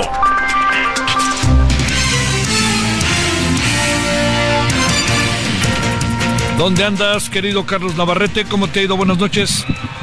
Javier, buenas noches, buenas noches al auditorio. Comentarte que el día de hoy en la ciudad de Chilpancingo, el secretario general de gobierno en Guerrero, Ludwig Marcial Reynoso Núñez, dio a conocer que en los primeros dos años de la actual administración estatal que encabeza la monedista Evelyn Segado Pineda, no se han registrado nuevos casos de desplazamiento forzado de comunidades por el acoso de grupos delictivos. Este lunes, el responsable de la política interna del Estado acudió al Congreso local para ofrecer un mensaje ante el Pleno en el marco de la glosa del segundo informe de gobierno de Evelyn Salgado, acto en el que destacó que gracias a que las autoridades estatales han priorizado el respeto de los derechos humanos de la población y la atención inmediata de las diferentes pro- problemáticas sociales, la gobernabilidad del Estado se ha fortalecido y se ha mantenido también la estabilidad política. En exposición dio a conocer que a la fecha son atendidas 705 familias desplazadas, integradas por 2.387 personas de 11 municipios de Guerrero, víctimas que abandonaron sus hogares en gobiernos anteriores. Además, gracias a la estrategia de retorno seguro, regresaron a su lugar de origen 320 familias y 50 más fueron reubicadas, con lo que se dio por finalizada su situación de desplazamiento forzado. Reiterar, esto en el contexto del segundo informe de labores de la gobernadora Evelyn Salado Pineda. ¿Qué me responde, Javier? O sea que ya no hubo desplazamientos. Híjole, me cuesta un poquito de trabajo creerlo en función de lo que ha pasado en el Estado, ¿no? Sí, justamente lo que explicaba el secretario general de gobierno es que sí se están atendiendo familias desplazadas que aún prevalecen comunidades que se encuentran en esta situación, pero que ocurrió en gobiernos pasados y se siguen atendiendo hasta este momento. Hablan de que en estos dos primeros años de gobierno no ha habido nuevos casos de desplazamiento forzado. Te mando un gran saludo, gracias Carlos. Bueno, hasta luego. Bueno, eh, le, mire, este, cuesta trabajo ese tema, ¿eh? Que no haya habido desplazamiento. Qué bueno que si es así, qué bueno, ¿eh? tampoco vamos aquí a colocar las cosas de otra manera.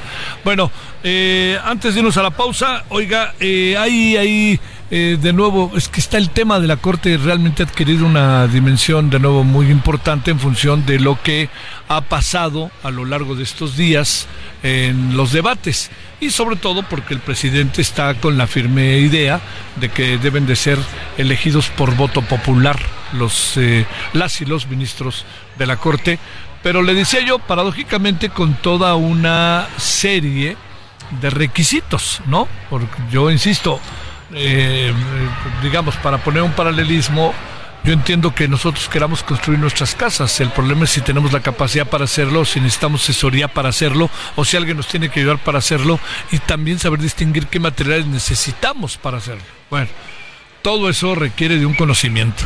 Lo que eh, en inglés se conoce como el know-how y que en español bien puede ser este simple y sencillamente el conocimiento, el saber cómo, ¿no? Entonces, esto para la corte y para todo habla. Ese es el, esa es la fuerza de una sociedad, la capacidad que se va adquiriendo en el desarrollo de sus actividades. Yo creo que ahí empieza y termina, ¿eh? ahí empieza y termina el asunto. Así que bueno, yo cuando digo que no cualquiera puede ser ministro de la Corte, no, no, no estoy sobrevalorando a los ministros.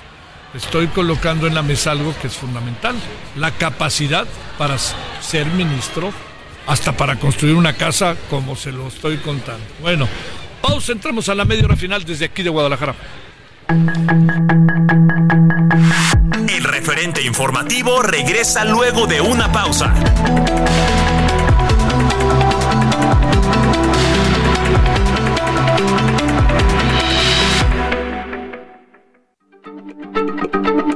Heraldo Radio, la H se lee, se comparte, se ve y ahora también se escucha.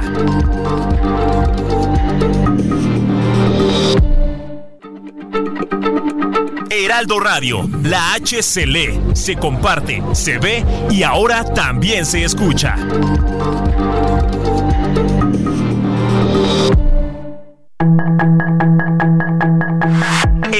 De regreso con el referente informativo.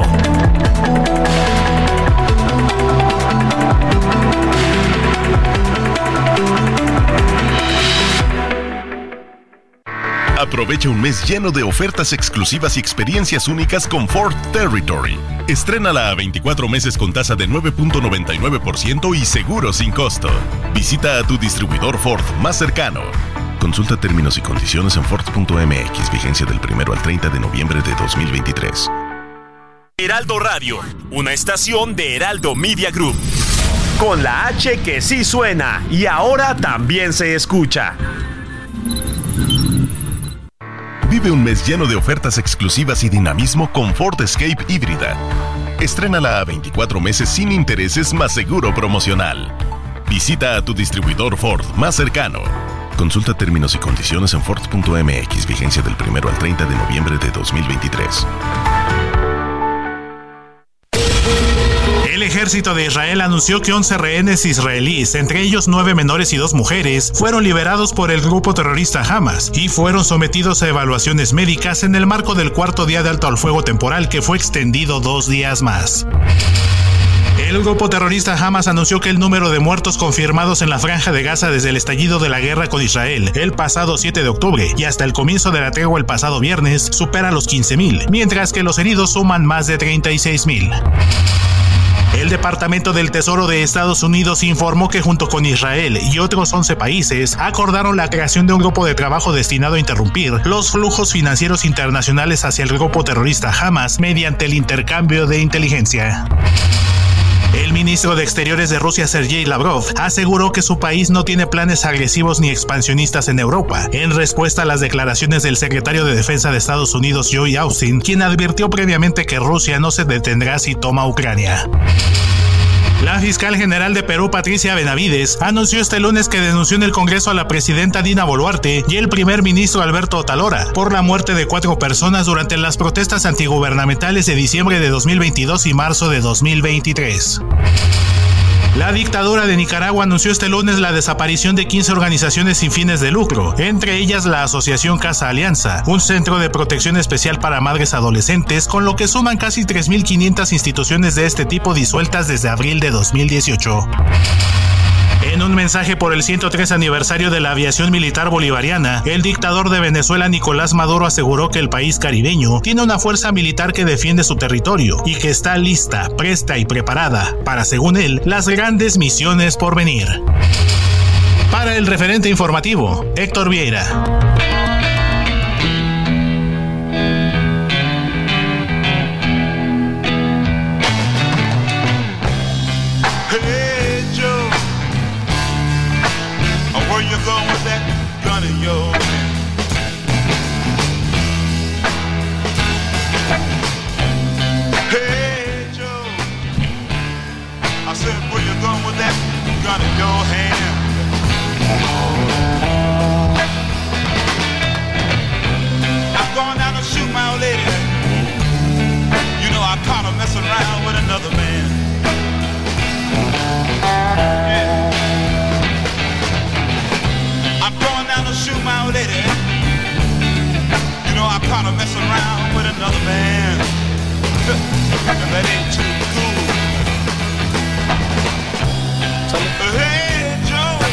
Bueno, estamos eh, de vuelta aquí en Guadalajara. Gracias que sigue con nosotros.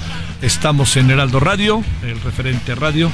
Y estamos, como todos los días, de 19 a 21 horas en la hora del centro. Hoy, desde la Frente Nacional del Libro de Guadalajara, agradeciéndole que nos acompañe mientras escuchamos al, al fácilmente identificable, diría yo, pero eso que quede claro que es un, es un elogio al gran maestro que es, eh, en paz descanse, Jimi Hendrix, que nació en un día como hoy de 1942 y sabe qué es. Bueno, pues, se, se- se presentó en esta, esta máxima de luego de algunos rockeros que se mueren entre los 27 y los 30 años, ¿no? Él se murió a los 27 a causa de, para decirlo técnicamente, de un vómito accidental por intoxicación con barbitúricos y múltiples sustancias. Una decisión fuerte la que tomó Jimi Hendrix, un hombre que vivía al límite. Vámonos a las 20.35 en hora del centro.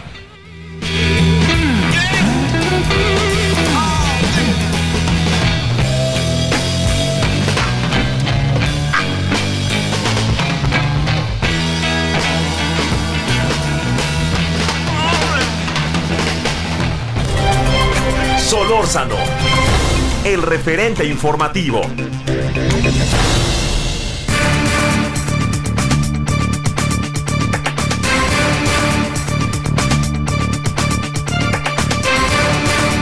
Fueron estos días, están siendo estos días, días en donde alcanza uno a tener una, una mirada de la guerra del Medio Oriente distinta de la que hemos tenido a lo largo de estos más de 45 días. Eh, estamos eh, en una tregua que hasta donde hoy se supo parece que se extenderá dos días. Le hemos pedido a la doctora Aribel Contreras, coordinadora de la licenciatura en negocios globales de la Universidad Iberoamericana, que pues nos diga cómo ve las cosas, qué ha pasado este fin de semana, qué pudo haber pasado al interior de Israel y de Palestina, jamás. Y pues por ello le hemos convocado. Doctora, como siempre, gracias. ¿Cómo has estado? Muy buenas noches. ¿Me escuchas, doctora? A ver, a ver si hay en cabina en México nos hacen, la Ciudad de México nos hacen el favor de, se cortó, se cortó parece la llamada, pero vamos a insistir de nuevo, aquí desde Guadalajara fue, se, se extendió la tregua dos días, ¿eh? ¿eh? que pues son pocos, o sea, digo, lo ideal es que no haya guerra, pero con una tregua de por medio, pues lo ideal es que haya, con, con, esta guerra que ha habido, es este importante que haya una tregua, ¿no? A ver, doctora, ¿me escuchas ahora? Sí, doctora. Bueno, bueno, ¿me escuchas o no? Sí te escucho, Javier. Muchas. Pues, al parecer tu nombre. Yo, yo ahí te escucho bien, eh, Aribel. Y bueno, este, si oías lo que planteaba al principio, te, déjame plantearlo otra vez. Eh, el asunto es qué, qué, está pasando ahí en este, con esta tregua y qué puede pasar al interior de Israel y qué puede pasar al interior de Palestina, la zona de Hamas, la Gaza, qué puede este, todo esta parte. Javier, pues un gusto poder estar aquí contigo, con todo tu auditorio y sin duda estamos viviendo un laberinto ciclónico donde por un lado la apuesta por la diplomacia de la paz de Qatar, de Egipto, pues estamos viendo que hay frutos, sin embargo son parciales, ya que eh, ahorita nada más eh, está esto focalizado con respecto al intercambio de rehenes por eh, presos. sabemos que hay una relación de tres por uno, es decir, tres prisioneros que están en cárceles de Israel por un rehén de nacionalidad. Al día de hoy sabemos que ya son casi 60 los rehenes liberados. Eh, se espera que en estos dos días de extensión de la tregua, pues todavía pueda haber un mayor intercambio de un lado y del otro. Pero tu pregunta es muy importante. ¿Qué le vamos a apostar? ¿Hacia dónde? ¿No? O sea, eh, terminará la tregua y luego qué sigue. Y me parece que esta interrogante eh, nos deja con muchas ventanas abiertas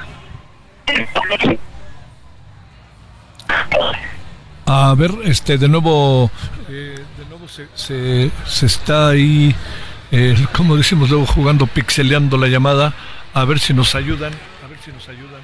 Este, se fue ahí la, la llamada, a ver si, este, a ver, ¿no? Ya estamos otra vez. Aribel, ¿me escuchas?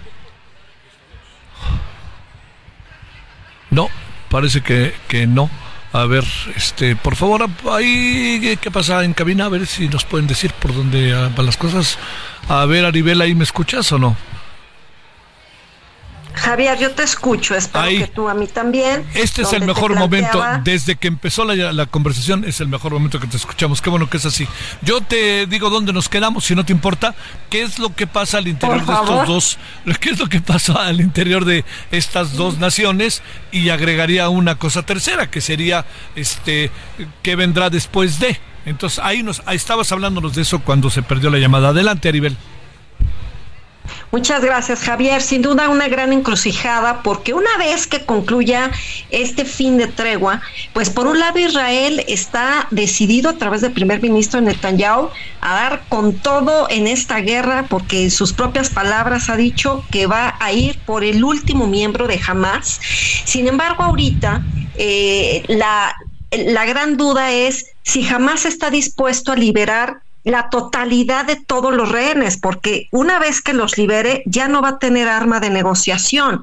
Yo creo que aquí es el punto de quiebre donde Egipto, Qatar y algún otro país que se pueda sumar eh, junto con las Naciones Unidas, más el apoyo médico de la, del Comité Internacional de la Cruz Roja, eh, estarán tejiendo y bordando a mano qué es lo que sigue, porque si libera jamás en su totalidad los 240 rehenes, pues ya no va a tener una herramienta de negociación para decir hagamos otra tregua. Entonces yo creo que vamos a visualizar, eh, aplaudimos esta tregua sin duda, qué bueno que ya los rehenes están poco a poco siendo liberados, pero ahora yo creo que vamos a iniciar en otra siguiente etapa, Javier, donde habrá más presión internacional para que haya un cese al fuego y donde algo más se tendrá que poner sobre la mesa para llevar al líder de la política eh, de Hamas, que es Ismail Hani, para que se pueda sentar, eh, pues con eh, pares, con homólogos de diferentes países y ver de qué manera Israel accede a la posibilidad de prolongar la tregua sin que eso signifique que ya es el fin de la guerra. Entonces, vemos que hay muchas interrogantes todavía para los próximos días y próximas semanas, Javier. Oye, Aribel, ¿qué supones que, eh, digo, uno intuye, ¿no? Y luego no hay, parece que hay mucha información, pero a veces no la hay tanto, ¿no? Eh, por razones de seguridad interna, etcétera. Pero ¿qué estará pasando al interior de Israel?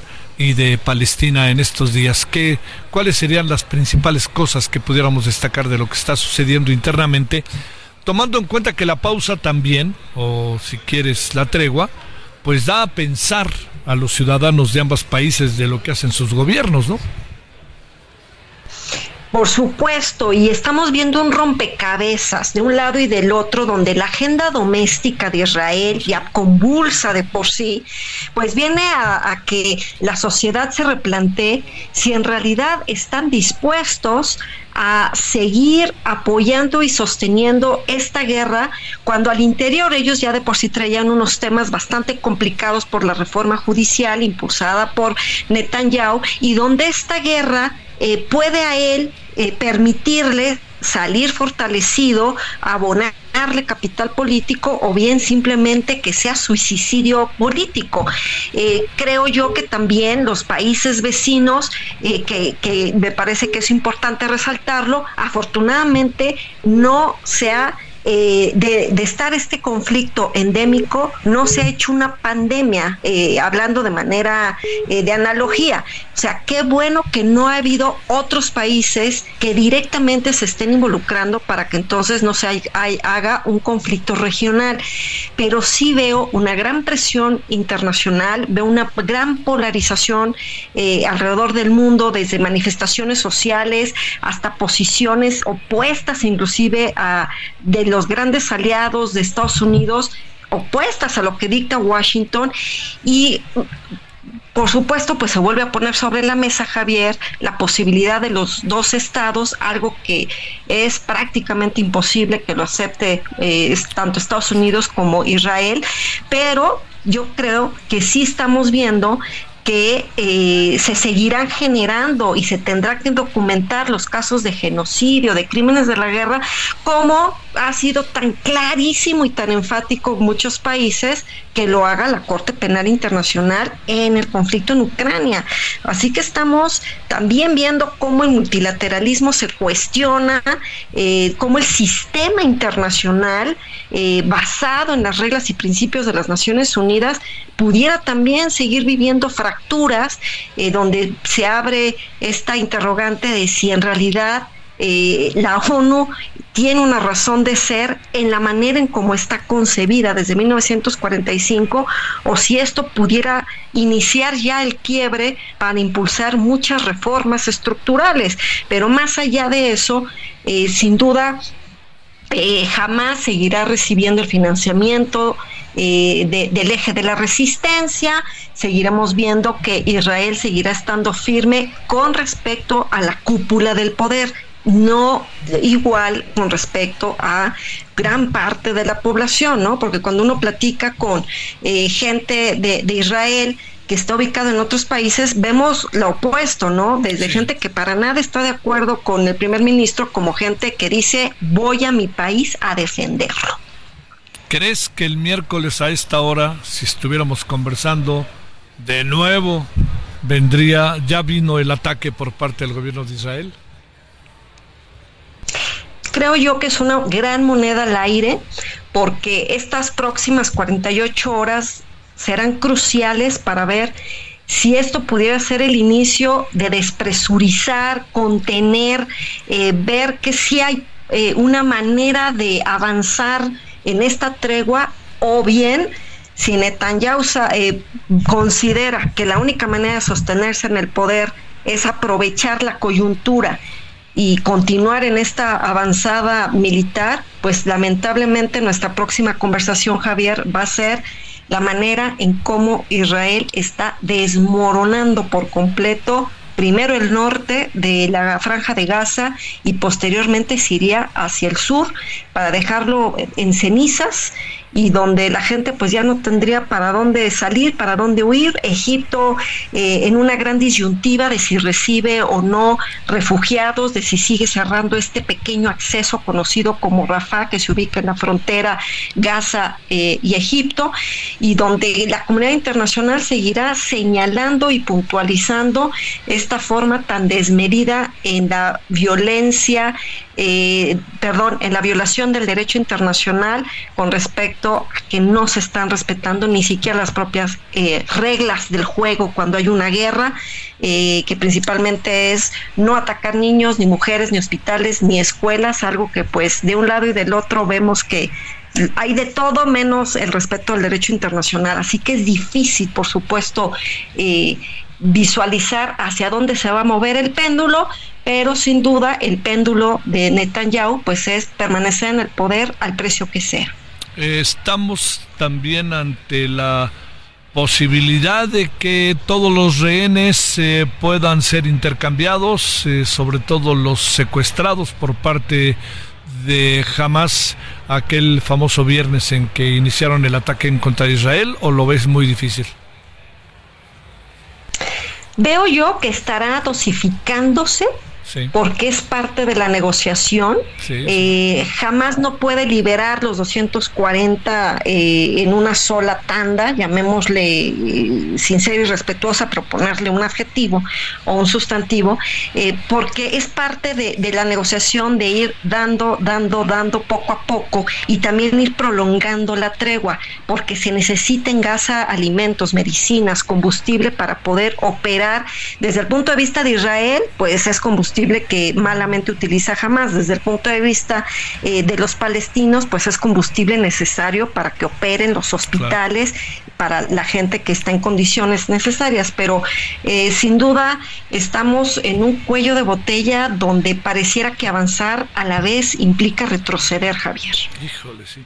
Oye, eh, para cerrar, la, la pesa la opinión internacional o no? Porque de repente me da la impresión de que por más que haya manifestaciones en el mundo, esto no cambia ni un ápice, ¿no?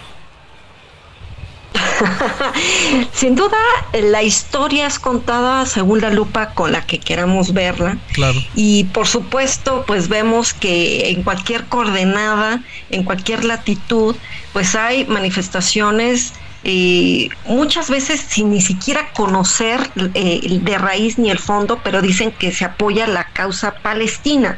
Yo digo que más allá de estar a favor o en contra, eh, más allá de abonar estos discursos antisemitas o antipalestinos, que lo vemos en muchos lugares, ¿no? Que hasta están atacando y demás, yo creo que nuestra conversación desde redes sociales, que por eso Elon Musk estuvo hoy allá en Israel, hasta las mesas de diálogo a nivel gobiernos y de sociedad civil en las calles, pues debe ser a favor de la paz, no a favor de, un gobierno, porque eso nos va a dividir más, Javier.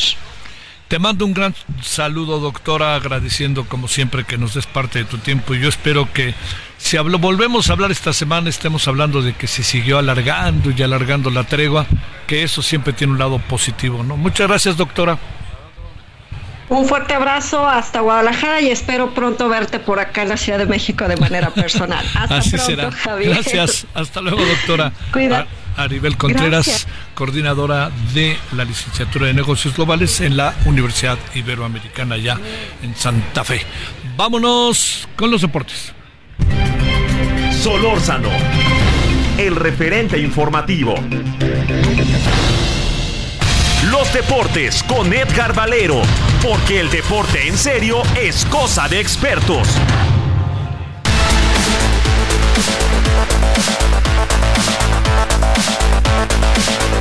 Vámonos contigo, mi querido Edgar, hasta la Ciudad de México. ¿Qué cuentas? Hola, hola, mi querido Javier, ¿cómo estás? Buenas noches, amigos referente, buenas noches. Pues que ya tenemos liguilla, ahora sí, Y bueno, si hubiera justicia revolucionaria en el fútbol, mi querido Javier, pues entraron los ocho mejores. Sí, entraron los ocho mejores, ¿verdad? Así es, sí, eh, después de un dramático partido en el, en el que el equipo de León parecía que tenía controlado a Santos, eh, que recibió 40 goles esta temporada, ya contando los del play-in, pues eh, finalmente logró sacar la victoria, será rival del América, pero yo sigo pensando, Javier, que el rival más incómodo de esta liguilla es el que resulta triunfador de la serie que inicia allá donde estás en Guadalajara el eh, Sí. próximo jueves con el partido entre Chivas y Pumas. Sí, creo también lo comparto. ¿eh? Me da la impresión de que el que gane ese partido, híjole, no se puede, no mejor no adelanto, pero puede llegar lejos, lejos. Sí, parece muy lógica la, la forma como se armó la liguilla, recordándolo amigos del auditorio, América enfrentando a León, Monterrey el Atlético de San Luis, Tigres contra Puebla y Pumas contra Chivas. La parte lógica de esta liguilla sería que América, Monterrey y Tigres avanzaran. El Pumas Chivas sí es de pronóstico reservado, Javier, sobre todo después de lo que vimos hace apenas unas cuantas semanas cuando se vieron en el cierre de la temporada y que sabemos que Pumas eh, califica en cuarto lugar por méritos propios, por ese error que, que se da con el penalti fallado por parte de Chivas, pero el Guadalajara es el subcampeón del fútbol mexicano. Sí, sí, sí. Oye, pero el León y Pachuca, pero en este caso el León, son un dolor de cabeza invariablemente para el América, ¿no? Eh, sí, se les complican habitualmente, se le complican habitualmente al América. Pero fíjate que, que el cuadro de León, eh, Javier, sufrió demasiado para calificar. Justamente en la última jornada, recuerdas, eh, dejó fuera al Pachuca. Eh, después eh, tiene que jugar este play-in, donde parecía que tenía todo controlado, insisto, ¿no? Pero Larcamón seguramente estará pensando qué hacer para que no eh, vuelva a tener esas debilidades de León. En siete minutos le hicieron dos goles, Javier, y por nada le pegan un susto. ¿eh? Sí, y si van a penaltis, ¿va? Además, exactamente, Sí. porque aquí en estos partidos del play que me gustaron, Javier, estuvo muy divertido. Ojalá de verdad, eh, pues decía la Federación Mexicana de Fútbol, mantener este formato, porque eh, tiene mucha emoción, nos olvidamos del tiempo extra, nos olvidamos de muchas cosas, es a un solo tiro, entonces todos salen a matar o morir. Sí. ¿Qué más tenemos en los deportes? Bueno, pues que el Atlante estará enfrentando al Cancún eh, por el título de la Liga de Expansión, el Atlante que regresa un año después a la final de la Liga de, de Expansión. Eh, es el favorito evidentemente entre los pioneros y, Javier, sorprendente, extraordinario lo que está haciendo Santiago Jiménez. Anotó un triplete allá en Holanda, llega a 16 goles, es líder indiscutido de gol individual, pero con estos tres que hizo eh, en 13 partidos ya superó los 15 que hizo en la Eredivisie el torneo pasado en 32 juegos. Wow. Pues este, eh, eso te habla que lo queremos que esos goles los meta con la selección. Pues es lo que pedimos todos, ¿verdad? Pero, pero me da mucho gusto que, que se mantenga en ese tenor eh, Santiago Jiménez, que además eh, es uno de los mejores goleadores en Europa en esta temporada. Si vemos hacia las siete ligas más importantes, tiene 16 goles en- entre liga y copa. Y solamente Harry Kane, la superestrella del Bayern Múnich, tiene más goles que él en esta temporada, Javier, 18 tantos. Y Santi Jiménez está dando de trompadas con gente como Mbappé que tiene 14, Lautaro Martínez que tiene 12, Mohamed Salah que tiene 10, o sea, puro heavyweight que llegan por ahí, ¿no? Bueno, ya hablaremos este más adelante del Checo Pérez, que como sea es segundo lugar mundial. Gracias, mi querido Por- Edgar. Gracias a ti, Javier, orgullosamente su campeón del mundo. Así es. Bueno, oiga, mañana a las 19 horas en la hora del centro estaremos aquí en Heraldo Radio. Pásela bien, tenga buena noche y estaremos eh, ya el miércoles en televisión, radio y televisión. Adiós. Hasta aquí Solórzano, el referente informativo.